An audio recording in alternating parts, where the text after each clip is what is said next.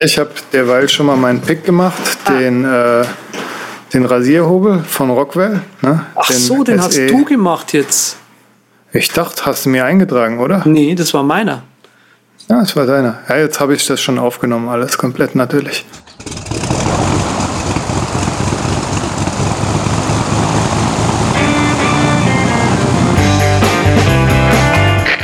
Wir heißen Sie herzlich willkommen an Bord bei der Überkraft.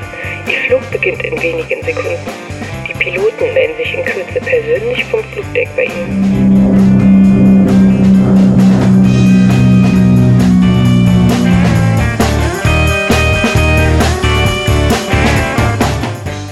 Willkommen bei der Übercast, der beinahe Kollision am deutschen Podcast-Horizont. Mein Name ist Patrick Welker und mein Co-Pilot heißt Z. Das ist meine neue Standardansage. Grüß dich, Andreas. Hallo, Sebastian. Ah, brab. Ja, auch falsch, scheiße. ja, wir heute zu zweit so unterwegs am Fliegen und am Machen und am Tun. Bei dir im regnerischen Stuttgart, bei mir im blitzigen Berlin. Aber ja. wenigstens stimmt das Follow-up, wenn schon am Horizont alles grau und wolkig ist. Ich habe was für dich mitgebracht. Eventuell, du hattest ja mal vor einiger Zeit nach einer Alternative zu OnePassword gesucht. Jetzt ja. habe ich mir gedacht, haust du das einfach mal in die Shownotes. Vielleicht hat er schon eine, vielleicht sucht er immer noch. Auf jeden Fall bin ich auf MyKey gestoßen. Das ist jetzt gerade wieder so ein Beta-Produkt. Aber so die Grundidee fand ich ganz äh, nett. Kriegst halt auch einen Private Key und einen Public Key und hast da so ein Schlüssel-Schloss-Prinzip.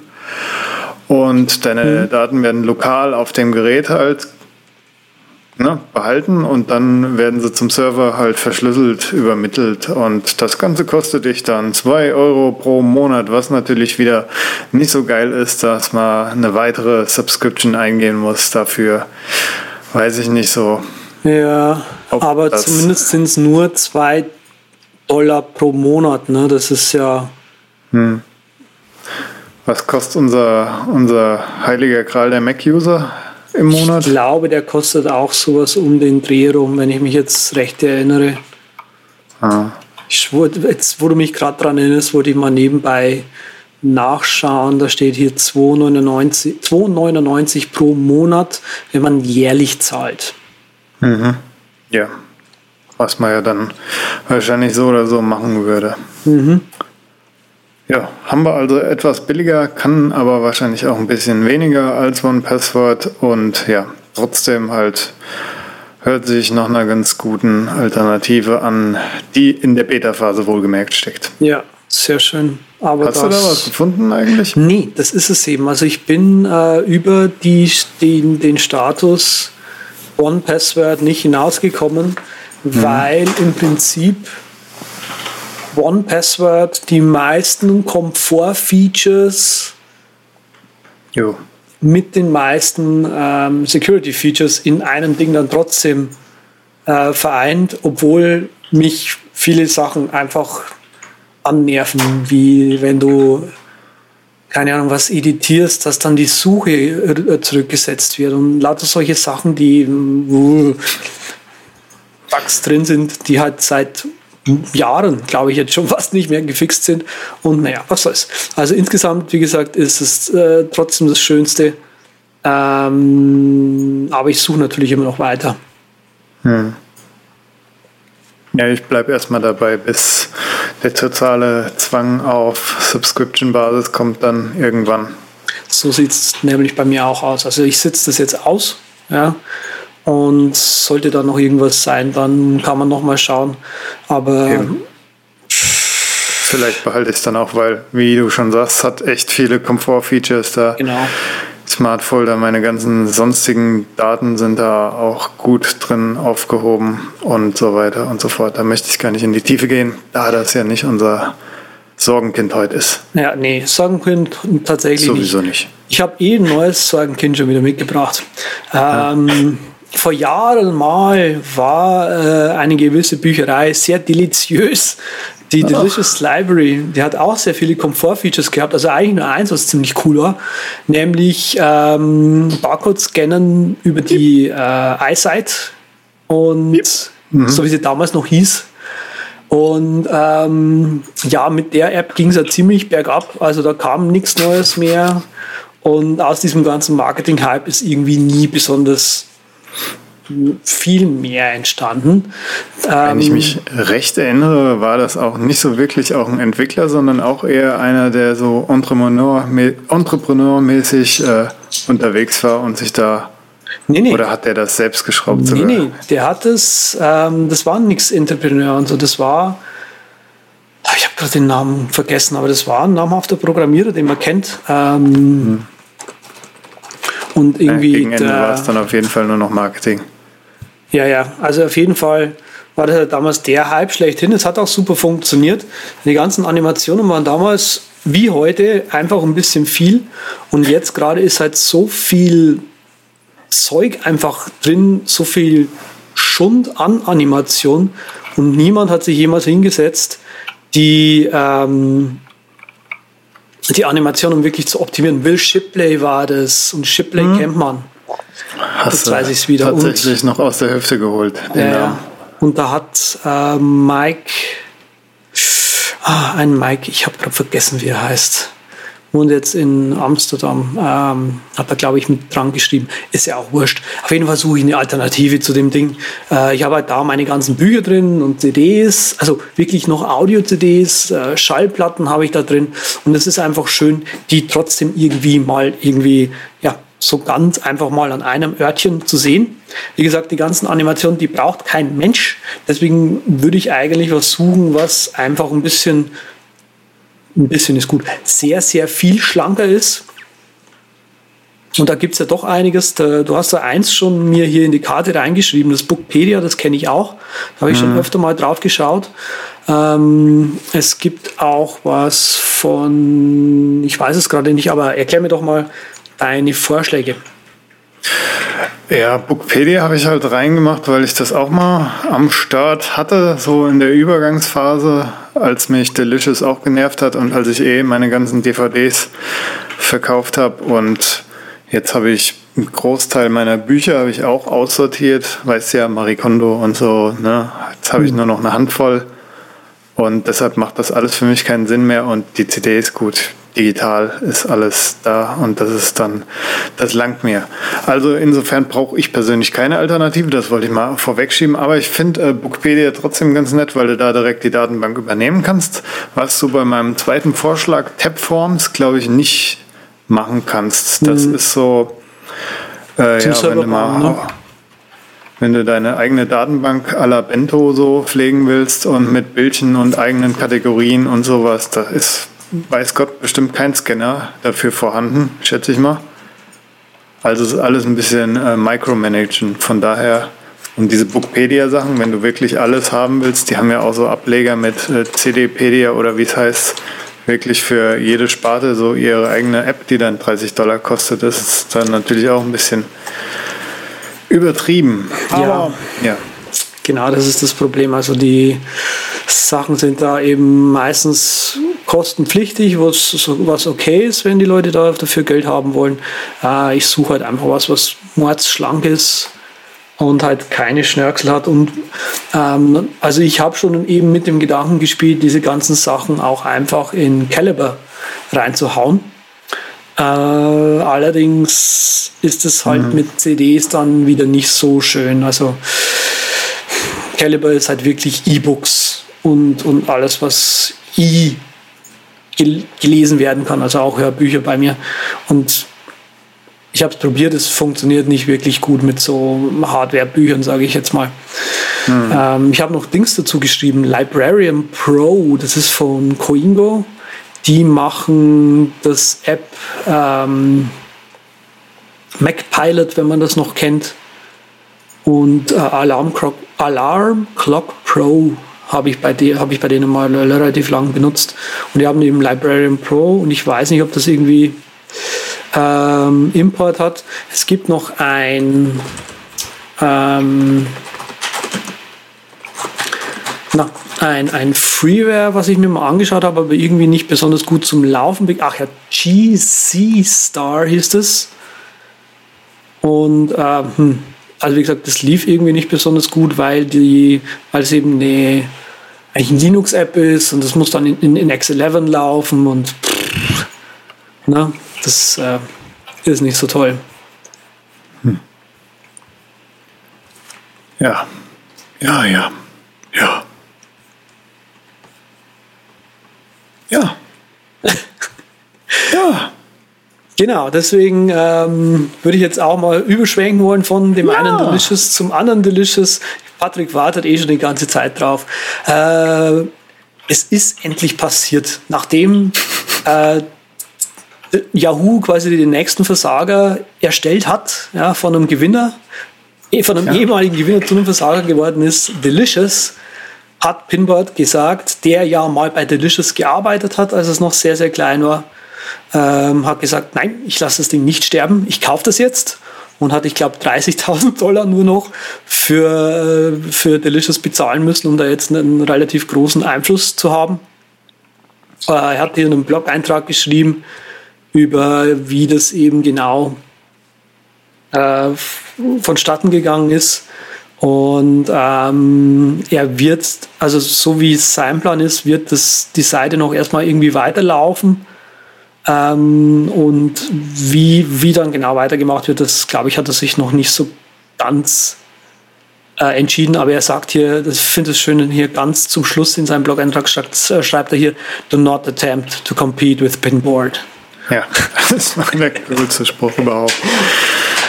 Ja, der hat das ja schon faszinierend, so, dass man das so verfolgen konnte, weil Delicious war ja echt riesig und dann kommt da einer, baut sein eigenes Ding, so ein, sage ich mal, flott zusammengehäkelte Version, die äh, halt mit weniger Chrome und so daherkommt.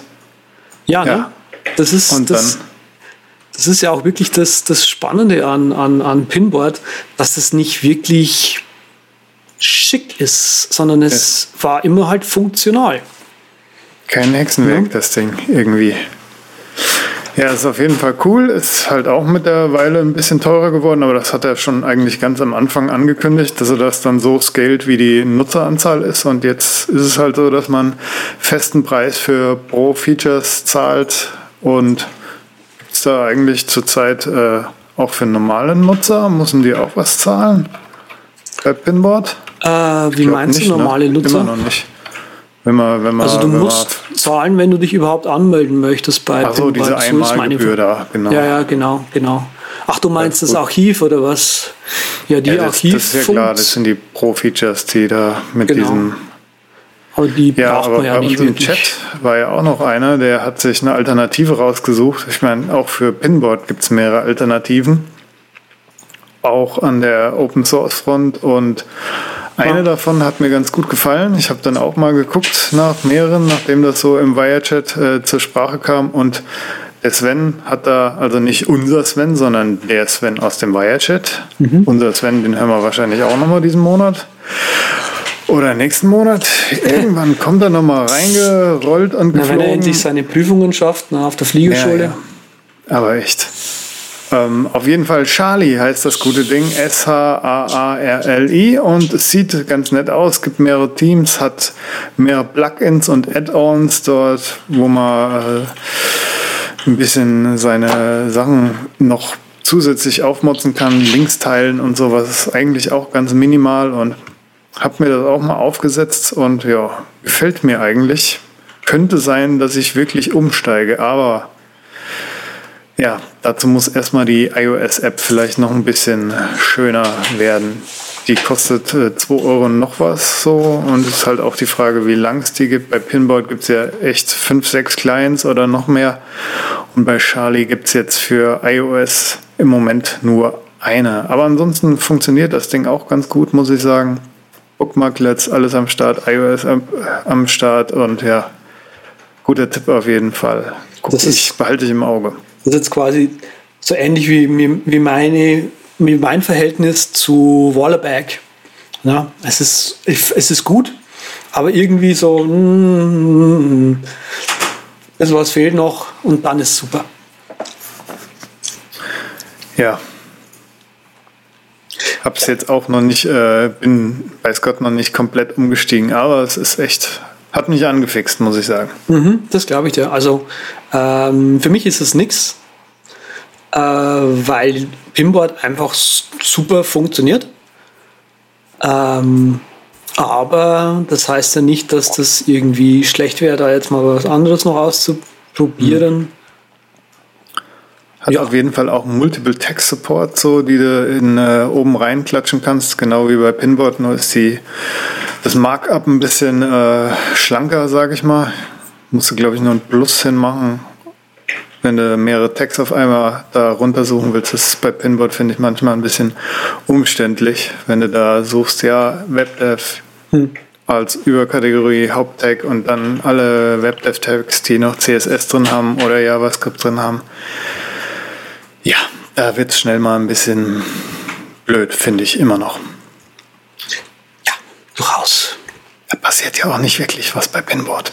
Leider. Ja, naja, so richtig neue Features hinzumachen tut er nicht. Ne? Also man fragt sich da schon, was er eigentlich den ganzen Tag macht. Aber ist ja wurscht. Was man jetzt hm. auf jeden Fall machen kann, ist, ja. man kann sich von der Werbung freikaufen bei Google. Ja, das ist schon geil. Oh. Aber das ist cool irgendwo. Das ist cool, ja. Also im Prinzip äh, antwortet Google hier auf die ähm, oft, also auf das oft gestellte Bedürfnis diverser Nerds und Nerdinnen. Ja, wir wollen eure Werbung nicht mehr. Bitte gebt uns die Möglichkeit, hier äh, einfach uns freizuschalten. Und Google prescht jetzt quasi vor viele andere einfach mal raus und sagt hier, jawohl, wir machen das für euch. Und zwar nennt es sich äh, Contributor. Google Contributor. Hier kann man einen Removal Pass äh, erwerben und ich glaube, das ist für Google AdSense, soweit ich das jetzt äh, richtig im Kopf habe noch. Ähm, und im Prinzip läuft es dann irgendwie scheinbar so ab, dass die Firmen, die Werbung schalten, quasi ähm, bestimmen können, ob dieses Contributor-Programm irgendwie ähm, berücksichtigt werden soll. Und ähm, ja, also wie gesagt, ist gerade noch Beta. Wenn ich das jetzt so lese, also nochmal Review passieren lasse, kommt mir natürlich schon. Es wäre cool, wenn ich mir schon diesen Pass kaufe, äh, dass ich dann auch wirklich von Werbung freigeschalten bin. Ja, ne, das alles. Weil genau. sonst ist das irgendwie so ein bisschen äh, blöd, weil natürlich nicht jeder Google AdSense nutzt. Und außerdem werden sich dann auch diejenigen, die dann sich irgendwie verpflichtet fühlen oder verpflichtet sind, dass sie dann eine gewisse Anzahl an Klicks äh, überhaupt generieren, um in diesem Programm zu bleiben, bei dem äh, Google AdSense alternativen Typ, bei dem sie da angeheuert haben, dass das dann auch wiederum nicht so funktioniert, wenn das alles geblockt werden würde. Naja, gut. Aber es ist schon mal cool, dass da was passiert an der Front. Es war ja auch in der Apple Keynote irgendwie ein Gespräch, ne, dass der neue Safari-Browser, dass der da auch die, den Adblocker mit eingebaut hat. Also es kommen da etwas rosigere Zeiten auf den allgemeinen Surfer zu und die Webseiten an sich müssen sich halt Gedanken machen, wie, so, wie sie unaufdringlicher und äh, auf nettere Art und Weise ihr Geld von den Lesern bekommen. Das ist richtig, genau. Also da, das wird spannend werden, weil wenn wir quasi jetzt peu à peu den ganzen Firmen dieses Instrument wegnehmen und suchen mhm. die sich natürlich ein neues Instrument. Und äh, wie nervig oder ob das nicht nervig sein wird, das steht natürlich noch in den Sternen. Ähm, Gerade ist ja quasi die, das große Ding immer noch, dass quasi die Firmen dann einfach hergehen und sagen, gut, äh, wir machen einfach anstatt Hard Selling, ja, das quasi über die Werbung, machen wir einfach Soft Selling, ja, so schön hintenrum, ja, dass man es gerade nicht merkt, ob uns das wirklich besser gefällt, das müssen wir natürlich dann entscheiden, ne? Ja, das hofft man ja, dass man das dann auch mittlerweile dann mitkriegt durch die eine oder andere Quelle in einem Kommentar oder sonst irgendwo. Sehr cool, dass es nicht so selbstregulierend ist in dem Sinn. Es hat jetzt zwar auch ewig gedauert, bis da mal bei Werbung was gemacht wurde, aber schön, dass da immer nach Jahren mal was kommt. Gerade jetzt, dass mal die Pop-ups endlich mal los wird. Ich meine, es ist 2017. Ich will wirklich keine Pop-ups mehr sehen. Die Pop-Ups sind doch super. Und so ähm, Overlays, also Party, wie heißen sie, Superstitions oder sowas, die, hm. die sind noch besser. Ähm, sie ja, haben Click.de aufgerufen. Bild.de zeigt Ihnen Ihre Inhalte nicht, weil Sie einen Adblocker benutzen. Ja. Wollen Sie den hervorragenden Content von Bild.de sehen? Schalten Sie Ihren Adblocker ab. Ja, nein, will ich nicht. Dankeschön, dass ihr euch selbst aus meinem Computer aussperrt. Ist doch super. Mhm. Äh, ja, also, es, es kommen rosige Zeiten auf uns zu. Hoffentlich. genau. Äh, ja. Ja. Wenn wir mal so in Höhe, in höhere Gefilde fliegen, so auf 8000 Fuß Höhe geht die Cessna ja nicht hier. Ich wollte gerade sagen, da kommen vielleicht auch rosige Zeiten auf den einen oder anderen aus Stuttgart zu, der sich mit Taskmanagern beschäftigt hat, wie ich hier lese. Ja, richtig. Also, ähm, ich habe ein Problem mit Omnifocus inzwischen. Ähm, ich, benutze, ich benutze es einfach nicht mehr. Es ist über die letzten das letzte Dreivierteljahr irgendwie nur noch Zusammenstelle von alten Notizen und Sachen, die man mal machen möchte, aber nicht machen will, äh, verkommen. Ich habe da häufig so Sachen drin wie, keine Ahnung, ich habe viele Bücher zum Beispiel gelesen, Notizen dazu halt gemacht und die möchte ich, wollte ich mir halt dann quasi später noch umtragen, ja, quasi schön in To-Do rein, äh, in, in Day One rein und oh, so habe ich mir jetzt einfach To-Do nochmal angeschaut und diese ganze Komplexität, die äh, Sven und ich ja damals beide angemerkt haben, finde ich inzwischen ziemlich gut. Also grundsätzlich mal, der Unterschied ist bei OmniFocus äh, versucht ja diesen äh, GTD-Workflow eins zu eins quasi umzubauen. Und somit hat man auch tatsächlich zwei getrennt funktionierende Ansichten. Du hast einmal deine Projektansicht und du hast deine. Die limitierten Kontexte. Genau, du hast die Kontexte, was ja Tags sind, also nichts anderes. Ähm, naja, ein Single-Tag, ne? Kann ja Single-Tag, genau. Mehrere. Genau. Wobei du halt schon schachteln kannst. Ne? Kannst, ja. uh, uh. Was natürlich auch keine Lösung ist. Nee, es ist keine Find Lösung. Ich. Aber ich benutze Tags nicht wirklich, also von dem her. Ach so. Ähm, To-Do ist die ganze Sache ein bisschen integrierter. Also sprich, äh, ein, ein, ein, ein, ein, ein Task kann mehrere Tags haben, erstmal das. Und die Projektansicht ist eben nicht exklusiv von der Tag-Ansicht sozusagen.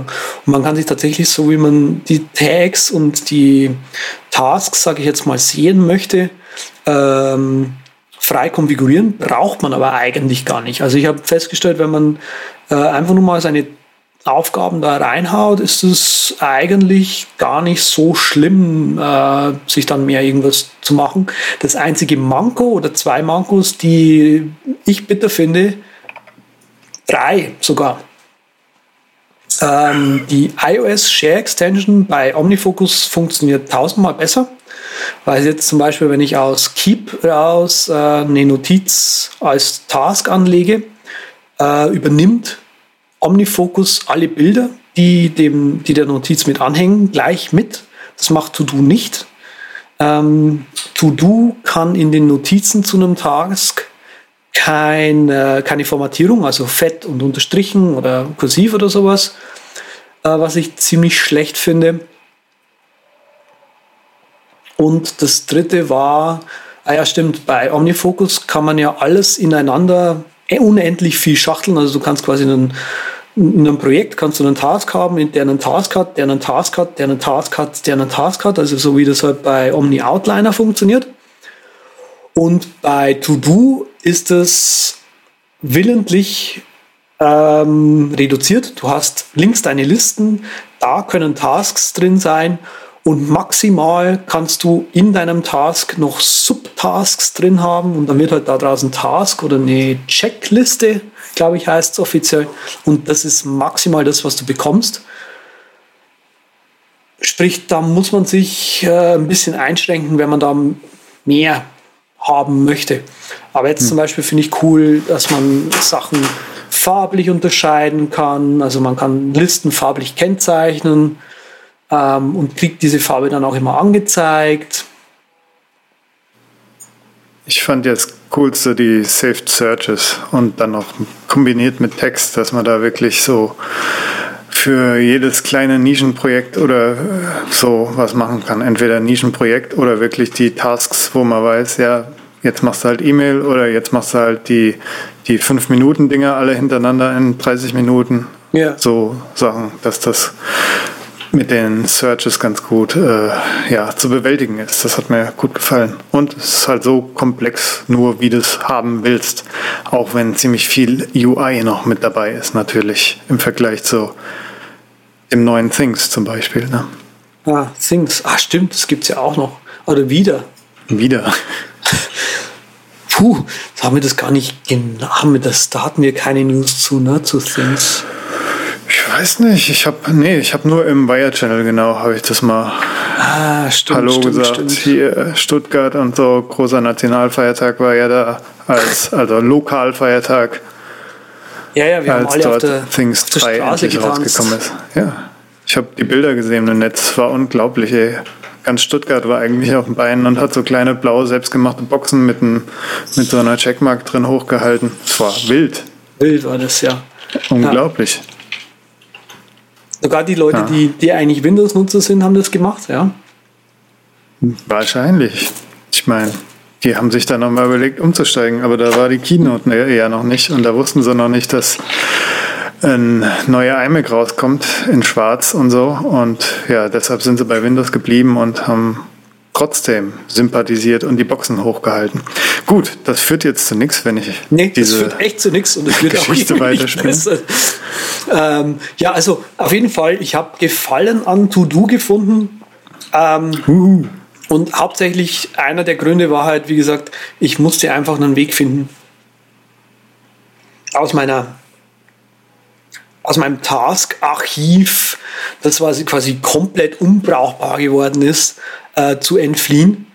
Und da ist To-Do eigentlich ganz nett. Ähm, es sind so ein paar Sachen drin, die ganz nett sind, einfach. Also die Integrierung mit der Touchbar ist ganz nice.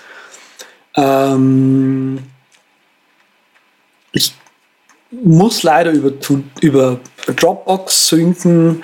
Ähm, ich finde immer noch die Geschichte ganz cool, dass es über CalDAV auch synken kann. Ähm, Was mir allerdings tatsächlich noch fehlen würde, wäre halt irgendwie so eine Kalenderintegration. Also sprich, wenn ich einen Task in To-Do anlege mit einem Due Date, so wie das halt OmniFocus macht, dann, dass es das in Kalender anzeigt. Das kann's nicht. Das, Sicher? Das Kurs leider nicht. Und auch der Weg andersrum, dass To-Do einfach die ganzen Kalendereinträge anzeigt, das kann es auch nicht.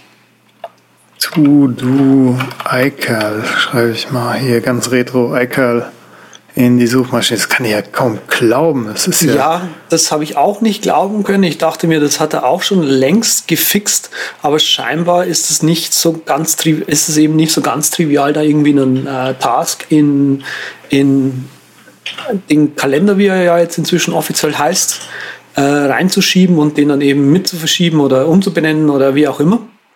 Und äh, ja, geht halt irgendwie nicht. Ähm, wie gesagt, also ich finde es gerade echt cool. Also äh, was mir tatsächlich äh, am meisten bringt, äh, sind einfach diese vorgefertigten äh, Focus, heißt es offiziell, Focus Areas. Und ich muss ganz ehrlich sagen, diese ähm, vorgefertigten äh, Suchen Smart Lists heißt es offiziell, die benutze ich selten, also sehr, sehr selten. Aber ja, stimmt, stimmt, stimmt. Was auch noch cool ist, als, als ähm, du hast sowohl bei den Tags als auch bei den Listen, die kannst du nochmal untergruppieren. Also sprich, du, ich, du kannst quasi, ähm, wo ich ja vorhin gemeint habe, du kannst Projekte haben und da ist halt maximal noch eine Liste oben drüber. Aber du kannst die Listen an sich nochmal gruppieren. Also du kannst quasi sagen, Work. Und da kann ich halt drin haben mein Zcasting 3000 und mein ähm, Bitcoin. Ich habe Bitcoin wieder in der Sendung, ich Bitcoin wieder in der Sendung gebracht. Äh, und dann halt noch eine, noch eine Gruppe mit der Übercast und eins mit Home zum Beispiel. Tja, ich habe auch mal letztens wieder überlegt, als Things rausgekommen ist, ob es sich lohnt, meine derzeitige Baustelle mit analogen Büchlein und Trello auseinanderzubrechen. Aber Trello hat sich irgendwie zum, zum Home äh, raufgeschwungen Und was dort nicht drin ist, ist in meinem kleinen Büchlein drin. Und ja. Also du benutzt jetzt Trello, habe ich das gerade richtig gehört? Nee, nicht wirklich, aber halt nur für so ein paar Sachen. Zum so. Beispiel Conduct Research, hm. was ich äh, da und da noch kaufen will oder haben will oder bauen will. Und das, was ich halt eher digital anbiete, das sind dann auch keine Mammutprojekte natürlich, ist ja, ja. Home. Und ja, ansonsten okay. passt das auch in mein Midori-Büchlein hier rein. Okay, spannend. Ja, ja, ja. Ich habe mir nämlich auch ein neues mhm. Notizbuch gekauft. Ähm, und zwar ist das ziemlich cool. Das ist im Prinzip eins, wo man hier in der Mitte nur so einen äh, Gummihalter mit drin hat, das im mhm. Prinzip das Büchlein im, im, im, im Block, sage ich jetzt mal, hält und einfach zumachen kann auch wieder und dadurch ist das super kompakt, super klein und du kannst quasi diesen, das Innenleben anpassen, wie du es möchtest und das hat mir sehr gefallen, weil auch endlich jetzt nach zwei Jahren mein Notizbuch, das ich damals von TechSmith bekommen habe, endlich voll war. Deswegen musste jetzt was Neues her.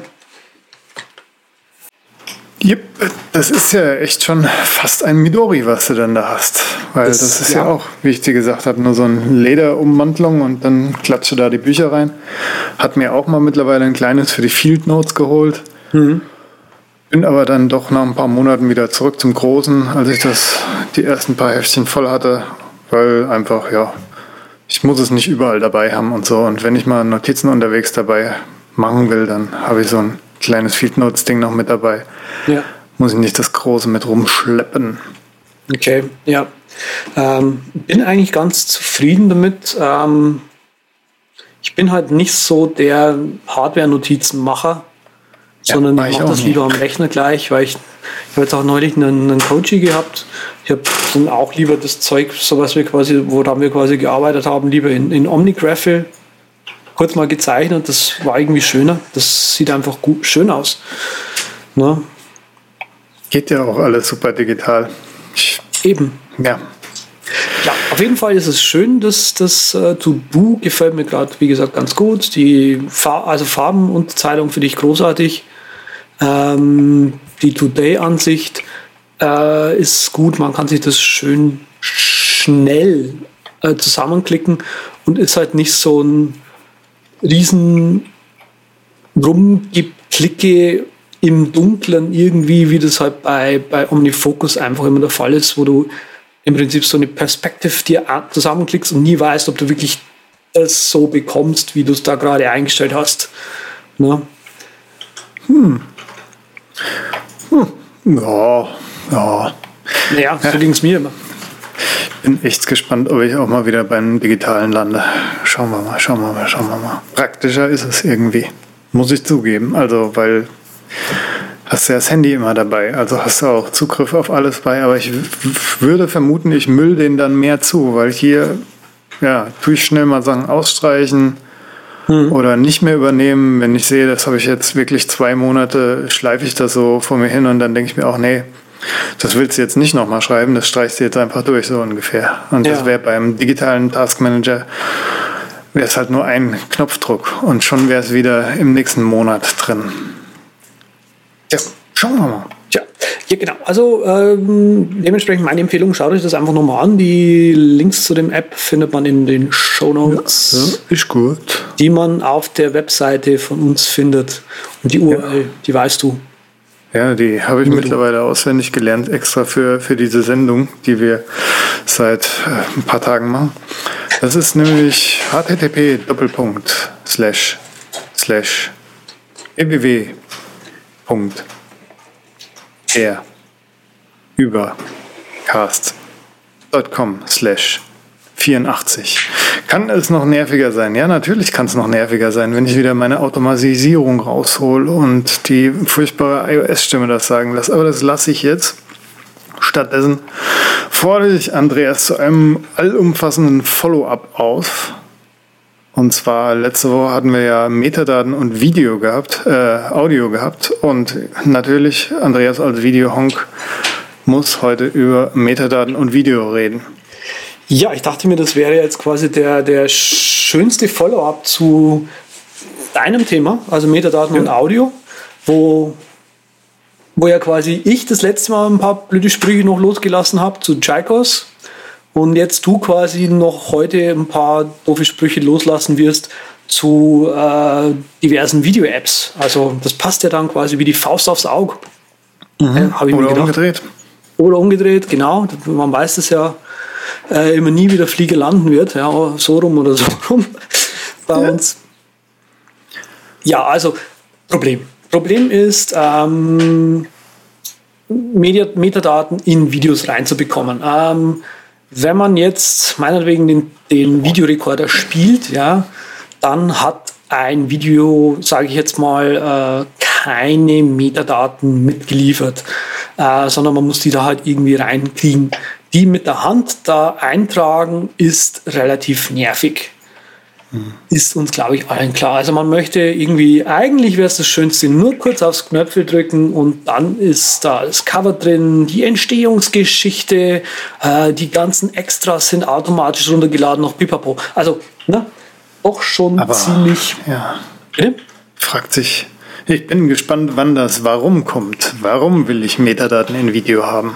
Ich meine, damit es schöner angezeigt wird. Also, ähm, achso, du meinst jetzt vom Plex her zum Beispiel, weil Plex ja die Metadaten nicht in den Videodateien speichert, grundsätzlich mal. Ja, ja, ich meine, du, wenn du eine gescheit benannte Datei hast, so funktionieren diese ganzen intelligenten Systeme ja, dann versuchen sie zu erraten, was da für ein Cover und was für eine Beschreibung dazu gehört und die ganzen restlichen Metadaten wie Regisseur und so weiter und so fort. Und da gibt es ja auch ein paar Alternativen an der Hand.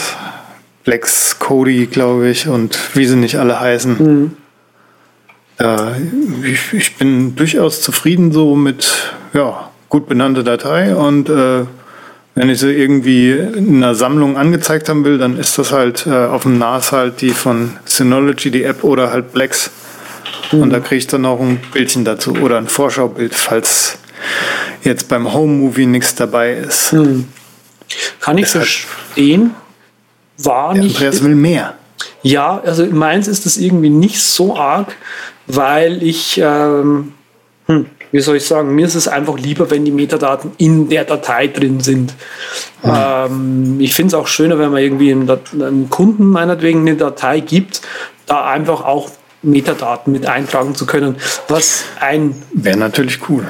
Genau, was ein zweites Problem ist, weswegen jetzt hier eben wir mal die oder ich mal die die Metadaten äh, unter Eintragung, sage ich jetzt mal, unterteilt habe in automatisch und manuell.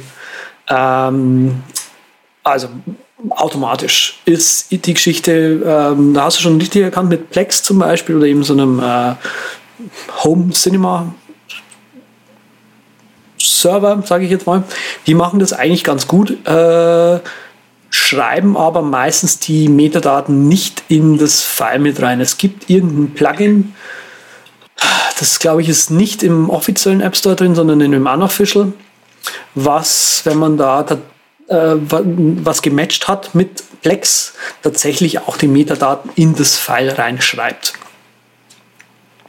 Der Gag bei der ganzen Geschichte ist aber, dass eben diese Metadaten-Reinschreibgeschichte stattfinden soll, ohne die Datei neu zu codieren. Natürlich. Hm. Und da liegt dann häufig der Hund begraben. Also manche dieser Editoren machen das, aber schreiben dann auch einfach die Videodatei mal komplett neu.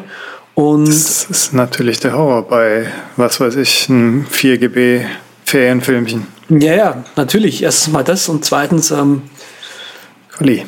Qualität, genau. Also jedes neue Encoding ist ja Artefakt behaftet. Ne? Also das wird ja nicht besser, das Video dadurch. Also das ist irgendwie ganz schöne Pita, wie man das so schön nennt. Ähm, ich persönlich bin großer Fall, äh, Fan von zwei Apps. weil ich gerade 2 GB gesagt habe. Ähm, großer Fan von äh, Meta Movie und Meta TV.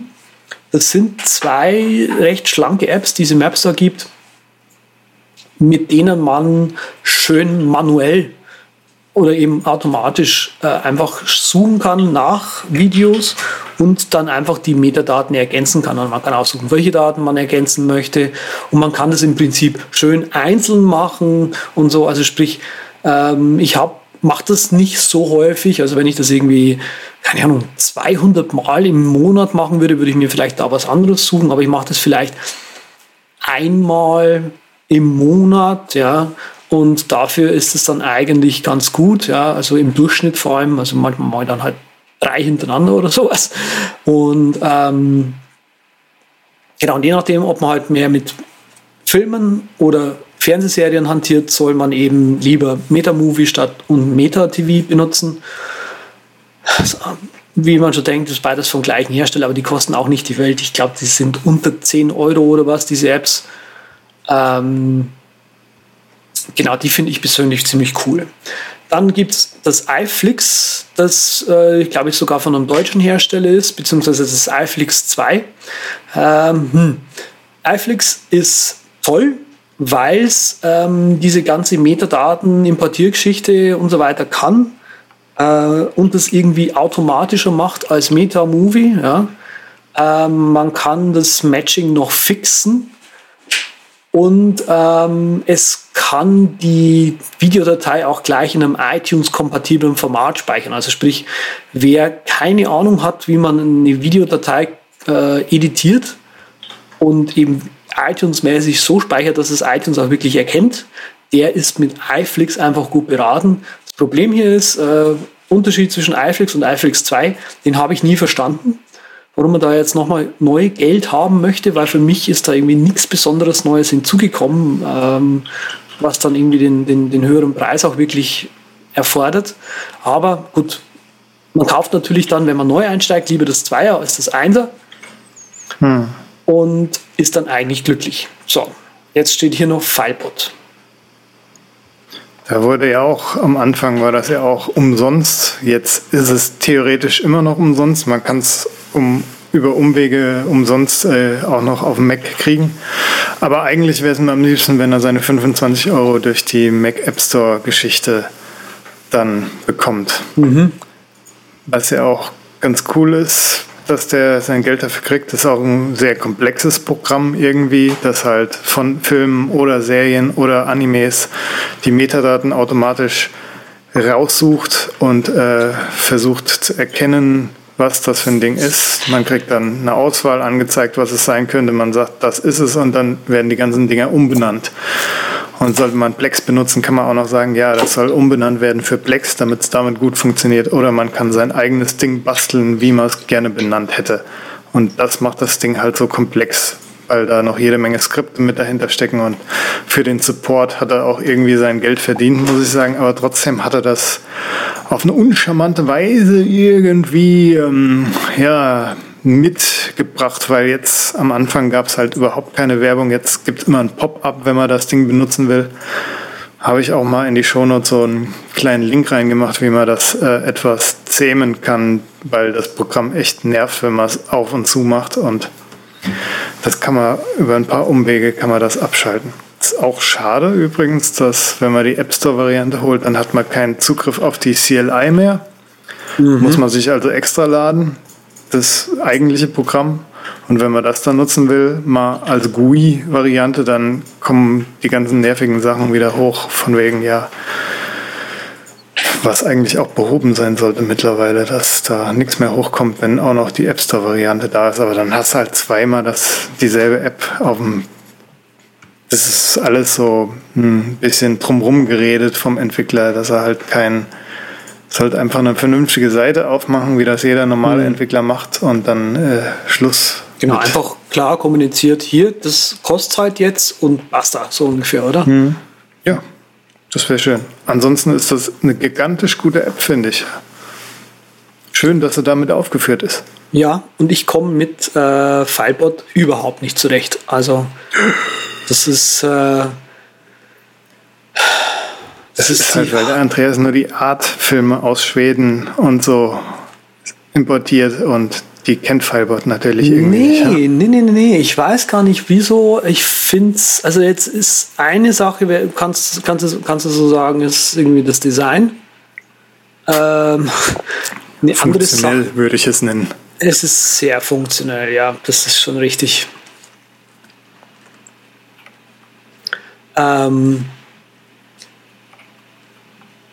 Aber ich jedes Mal, wenn ich damit versucht habe, was zu machen, hat es eigentlich nie so wirklich super gut geklappt. Hm. Und also. irgendwie war das halt einfach nicht mein App. So. Keine Love Story. No, no Love Story. Ja, stimmt. Ich glaube, eine Geschichte war mal irgendwie, dass irgendwie ich was einfach nicht so benannt habe, wie es Filebot haben möchte oder wollte oder dachte, dass ich es dass haben möchte. Äh, irgendwie sowas, keine Ahnung. Auf jeden Fall was, was ein Grauen, da irgendwie zwei, drei Filme hintereinander wegzutaggen. An sich ist Filebot schon cool. Also die, die Funktionen, die da eingebaut sind, es ist halt sehr funktional, wie du schon sagst. Ähm, aber es, es ist schon umfangreich. Ja, da fehlt sich nichts. Also ich finde äh, ganz nett, dass man da selbst bei der GUI kann man ja also Presets anlegen, wo du sagst, ja, hm. das soll jetzt in den Doku-Ordner, wenn du da irgendwas aus YouTube fischst, oder das soll in den Filme-Ordner, kannst du ja diese Presets machen. Die sind schon ganz cool alles. Ist halt ein bisschen komisch, dass man nicht von mehreren verschiedenen Ordnern was in die GUI zum Renamen ziehen kann. Hm. Also ich benutze auch grundsätzlich eigentlich nur die GUI, den Renamer ab und zu und ansonsten, ja, wenn ich sicher gehen will, benutze ich die GUI, wenn ich noch nicht so weiß, ja, kommt da was raus und weil die halt äh, besser ist in dir Sachen anbieten, als wenn du Skripte nutzt und da sagst, ja, mach das mal automatisch. Was bei Serien hervorragend funktioniert, bei den meisten, bei Filmen ja, lieber GUI, so ungefähr. Hm. Wenn es nicht gescheit benannt ist, dann kann man nochmal, und sowieso kann man jederzeit eigentlich auch alles rückgängig machen, was auch ganz cool ist. Hm. Großer Fan, großer Fan. Fallboard, yeah, Fallboard. Ist halt dann auch ein bisschen blöd, weil meine Sammlung auch jedes Mal kleiner wird, wenn ich was geguckt habe. Ich horte nicht mehr, sondern ich feuere es einfach alles weg. Wird benannt, geguckt, weggemacht. Ist es so hart geworden inzwischen? Ich bin da harte so hart. Ich mache noch nicht mal mehr gern mein Handy und Mac an im Moment, aber das liegt vielleicht an mir. Das, das kommt sein. auch ganz schnell wieder. ja, also hm. auf jeden Fall. Äh, Filebot. Genau. Ähm, jetzt kommt die ganze Geschichte. Möchte man das Ganze per Hand machen, so wie wir das halt einfach machen, manchmal machen wollen, manchmal machen müssen für mhm. irgendwie Kunden zum Beispiel. Dann gibt es natürlich auch noch andere äh, Apps, die man da benutzen kann. Ähm, sehr häufig werden zwei genannt. Äh, das eine ist das Meta Z, also mit einem Z hinten dran. Äh, das, was aus dem früheren Meta X entstanden ist oder Meta 10 ähm, und das MKV Toolnix. Ähm, das kennen auch viele. Das kann. Beide können im Prinzip groß, groß grob oder äh, ja, ganz grob mal das Gleiche. Im Prinzip äh, ja, Datei reinschmeißen, äh, wie soll ich denn, ähm, ähm, ähm editieren und dann kann das Ding auch schon loslegen. Äh, soweit ich das, glaube ich, noch jetzt im, im Kopf habe nebenbei, kann, äh, ist das umfangreichere Tool tatsächlich das MKV. Ähm, weil es auch von MGUN, genau, ja. ja. Der hat ja auch ja, auch schon alt, alt eingestandener Kerl, der da auch äh, ein bisschen Geld mittlerweile dann verdient mit den Tools. Ah, cool. Das war mir jetzt neu, weil das MKV ist ja äh, kostenlos. Ne? Das ist ja Open Source, ich glaube ich sogar. Aha. Ich weiß noch, bei, das war früher so irgendwie, dass man, wenn man da in MP4 für das Handy umwandeln wollte, musstest du, glaube ich, 5 Dollar für die Lizenz für MP4-Tools, also nicht MKV-Tools zahlen. Vielleicht ist das auch mittlerweile wieder umsonst oder so. Aber es ist auf jeden Fall kleiner Preis. Ganz nützliche Dinger. Mittlerweile bin ich auch wie Andreas großer FFmpeg Binary Freund. Ja.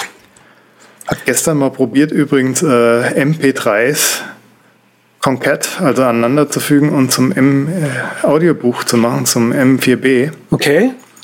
Hab dann mal Probe gehört und dann war irgendwie so ab, ab der Hälfte war nur noch so ganz langsam.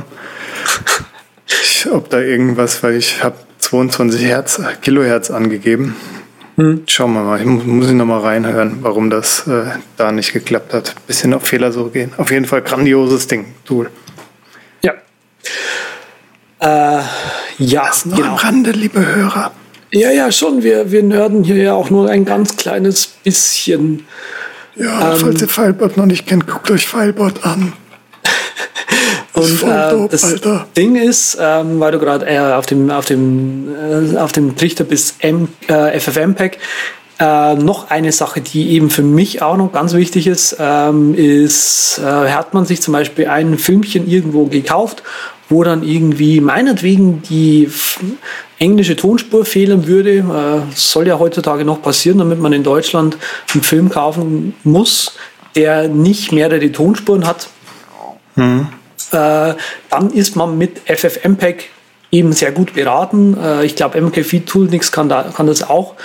Ähm, wobei da halt, glaube ich, am Schluss dann Matroschka rauskommt.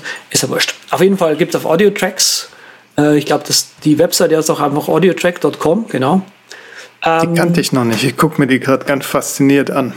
Genau, das ist im Prinzip, da treffen sich Enthusiasten. Ich glaube, das ist eine, eine polnische ähm, nicht Russland, sondern, ah, ich habe vergessen, was die Flagge ist. Ähm, Ukraine, jetzt ukrainische Webseite. Und da kann man einfach mal sagen, hey, ich habe den und den Film, der ist so und so lang, äh, bräuchte die englische Tonspur, hat jemand. Und dann bekommt man die im AC3 häufig.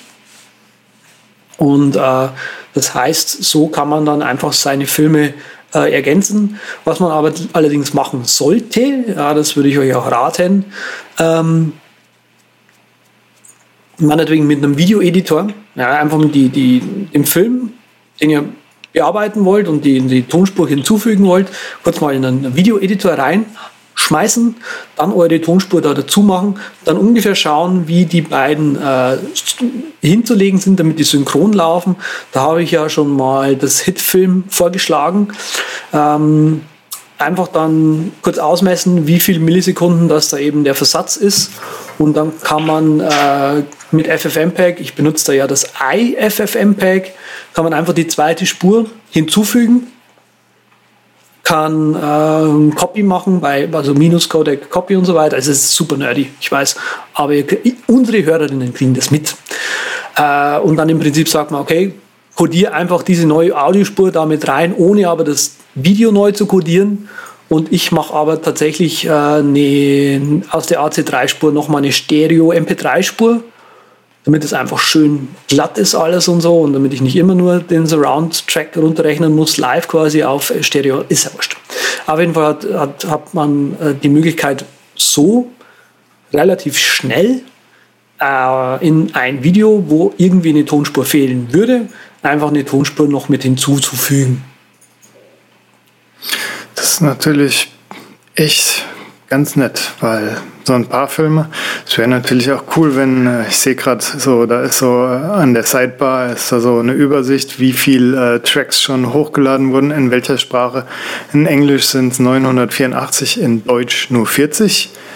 Wenn man da noch so bei ein paar Filme, die ich in Englisch habe, die würde ich auch gerne mal in Deutsch wieder gucken, mhm. weil ich die als Kind so kenne her, da wäre das schon, aber andersrum ist, glaube ich, doch im Endeffekt wichtiger.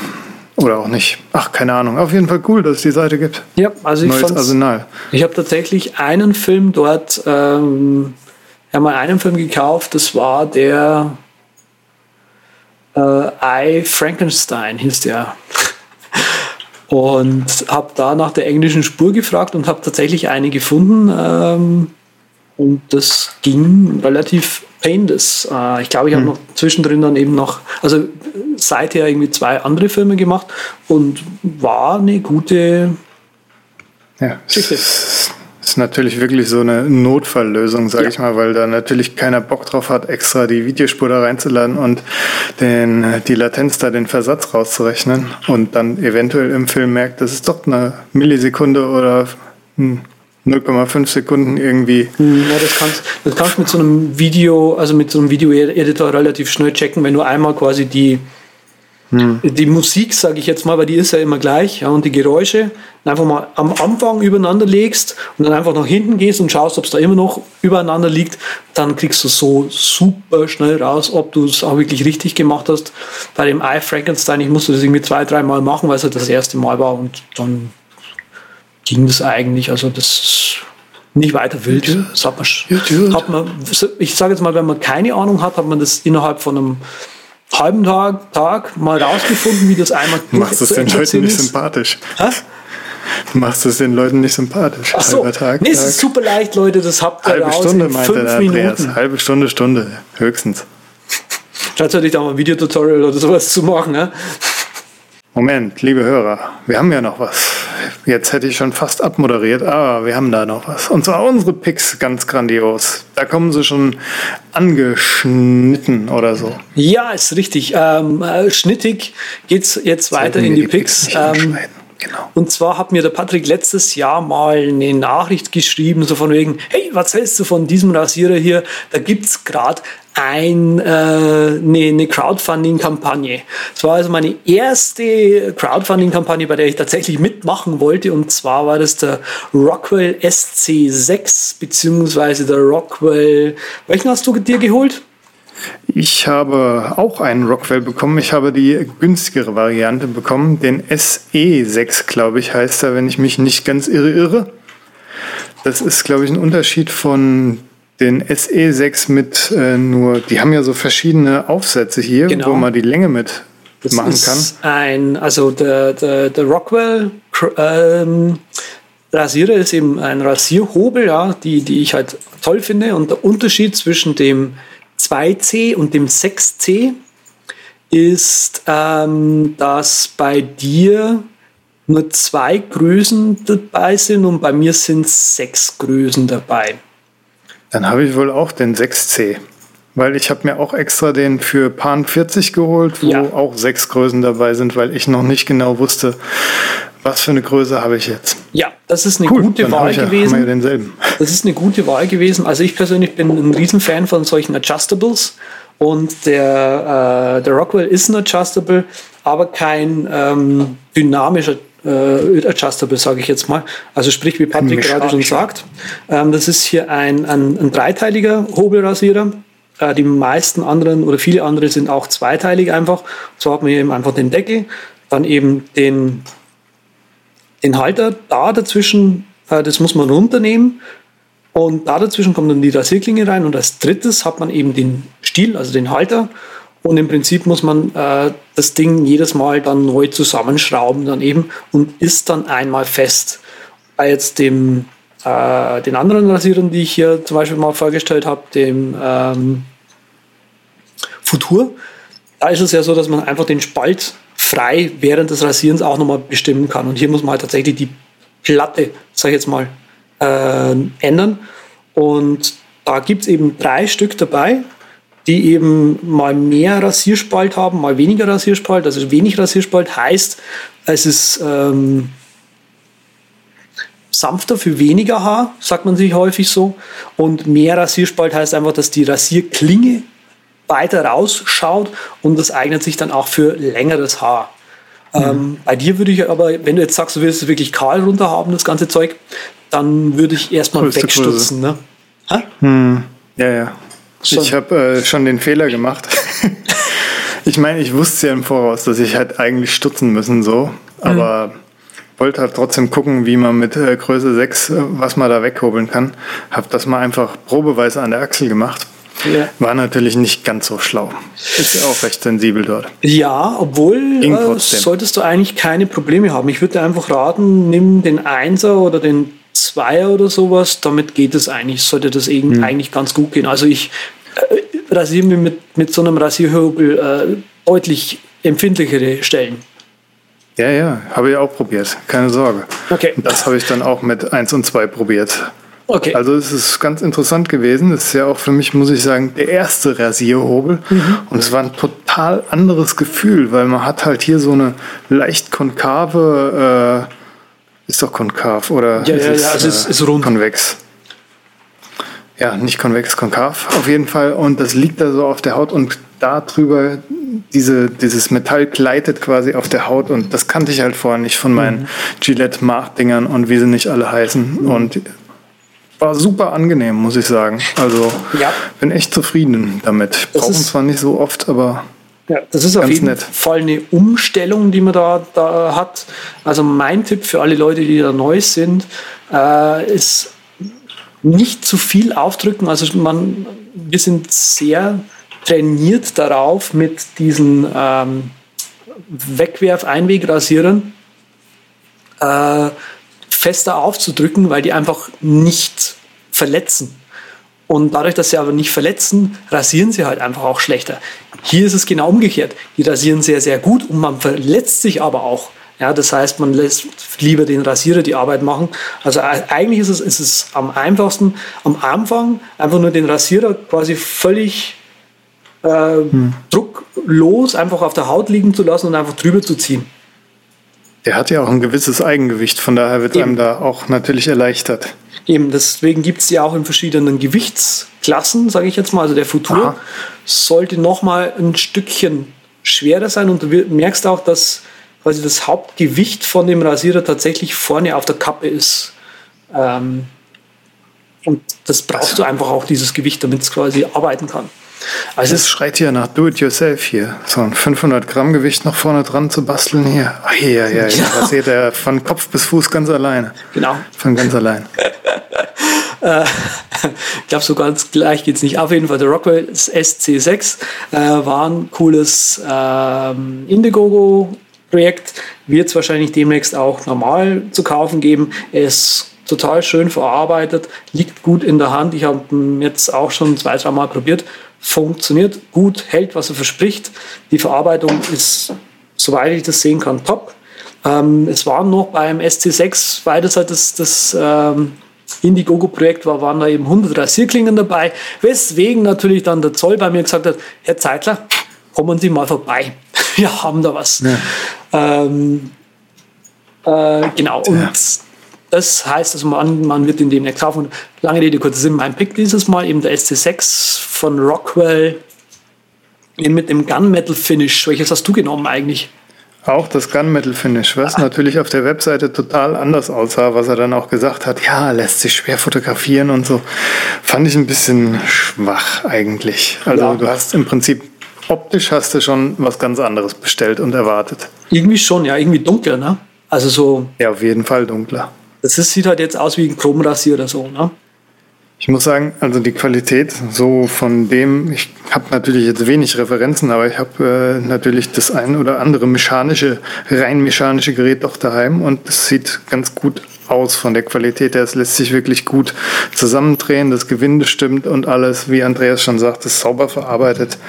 Aber die Kampagne an sich fand ich jetzt nicht so gut gemanagt. Da war ich schon, ich habe zwar auch nur wenige bisher gehabt, vielleicht eine Handvoll, aber die waren alle so vom Timing her ein bisschen cooler. Beim Rockwell hat sich halt verzögert um einen ganzen Monat. Da hieß es erst, ja, nee, es kommt dann und dann Ja, die hat sich, glaube ich, sogar zweimal verzögert und dann wurde es erst ganz am Ende des Monats abgeschickt. Das hätten sie echt ein bisschen smoother Ja. und transparenter machen können. Was ich nicht so gut gemanagt fand, war einfach die Geschichte. Also witzigerweise, das ist schon die zweite oder dritte Kampagne, die äh, Rockwell da macht.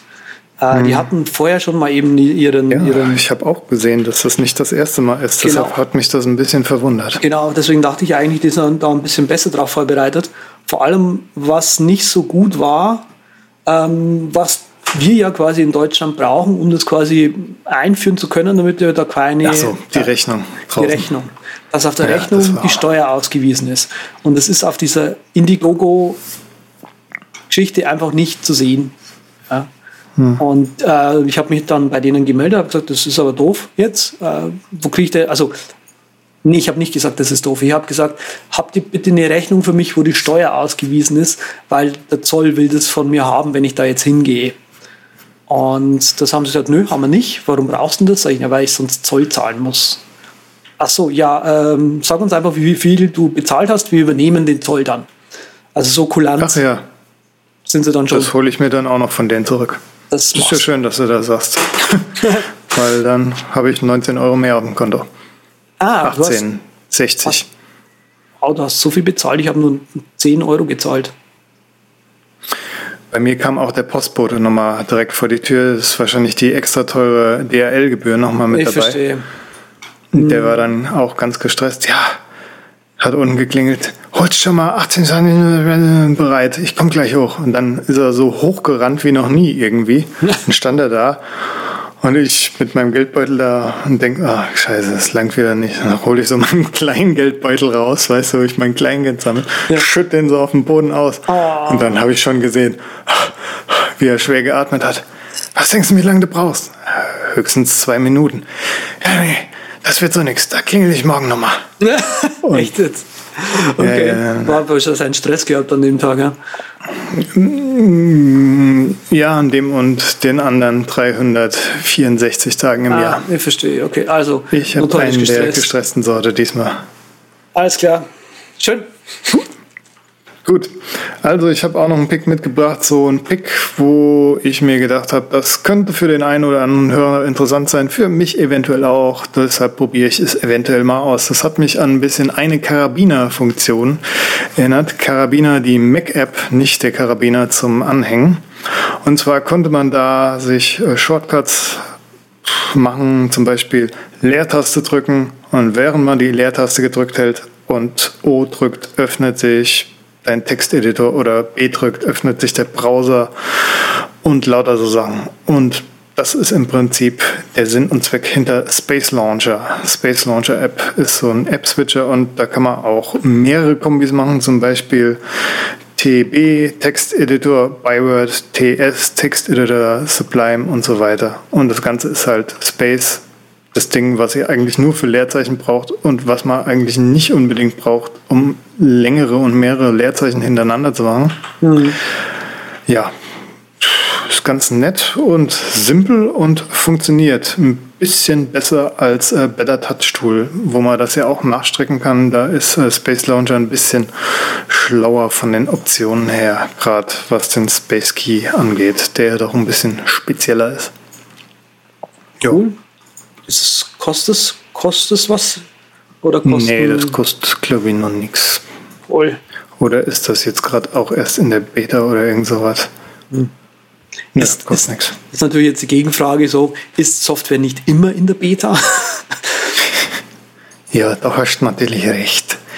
Das kann man ganz einfach sagen, Andreas, du hast recht, aber ich moderiere uns jetzt mal ab, weil länger wollen es mal nicht hinauszögern. Den Andreas findet unter AZ auf Twitter oder z mit 3d.com im Internet. Mich selbst rocketinc.net oder unterstrich Patrick Welker. Dankeschön. Tschüss. Tschüss.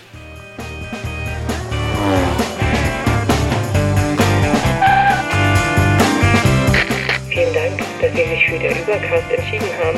Wir freuen uns, Sie bald wieder an Bord begrüßen